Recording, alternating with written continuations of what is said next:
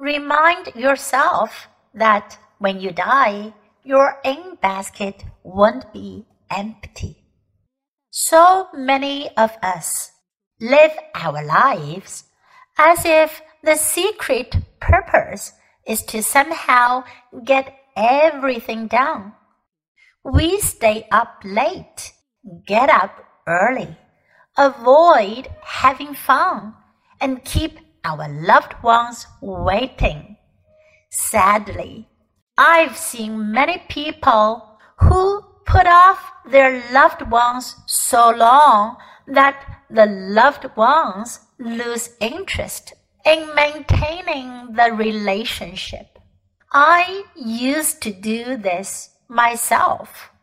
Often we convince ourselves that our obsession with our to-do list is only temporary, that once we get through the list, we'll be calm, relaxed, and happy. But in reality, this rarely happens. As items are checked off, new ones simply replace them.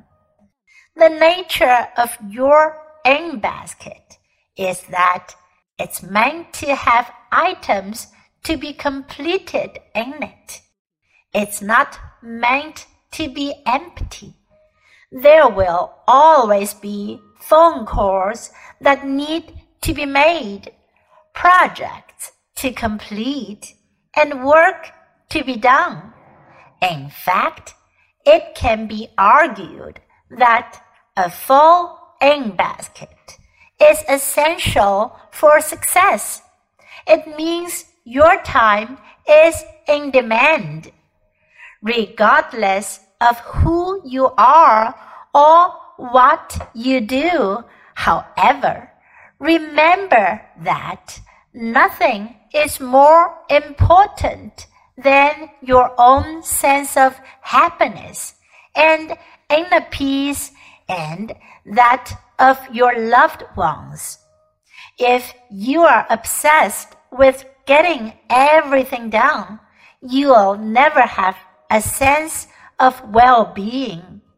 In reality, almost everything can wait. Very little in our work lives truly falls into the emergency category.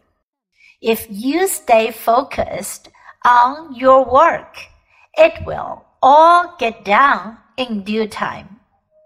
I find that if I remind myself frequently that the purpose of life isn't to get it all done, but to enjoy each step along the way and live a life filled with love. It's far easier for me to control my obsession with completing my list of things to do. Remember, when you die, there will still be unfinished business to take care of. And you know what? Someone else will do it for you. Don't waste any more precious moments of your life regretting the inevitable. Remind yourself that when you die, your in basket won't be empty.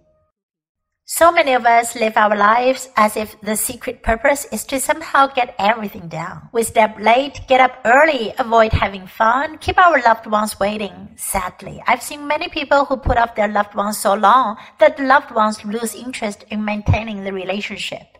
I used to do this myself. Often we convince ourselves that our obsession with our to-do list is only temporary, that once we get through the list, we'll be calm, relaxed, and happy. But in reality, this rarely happens. As items are checked off, new ones simply replace them.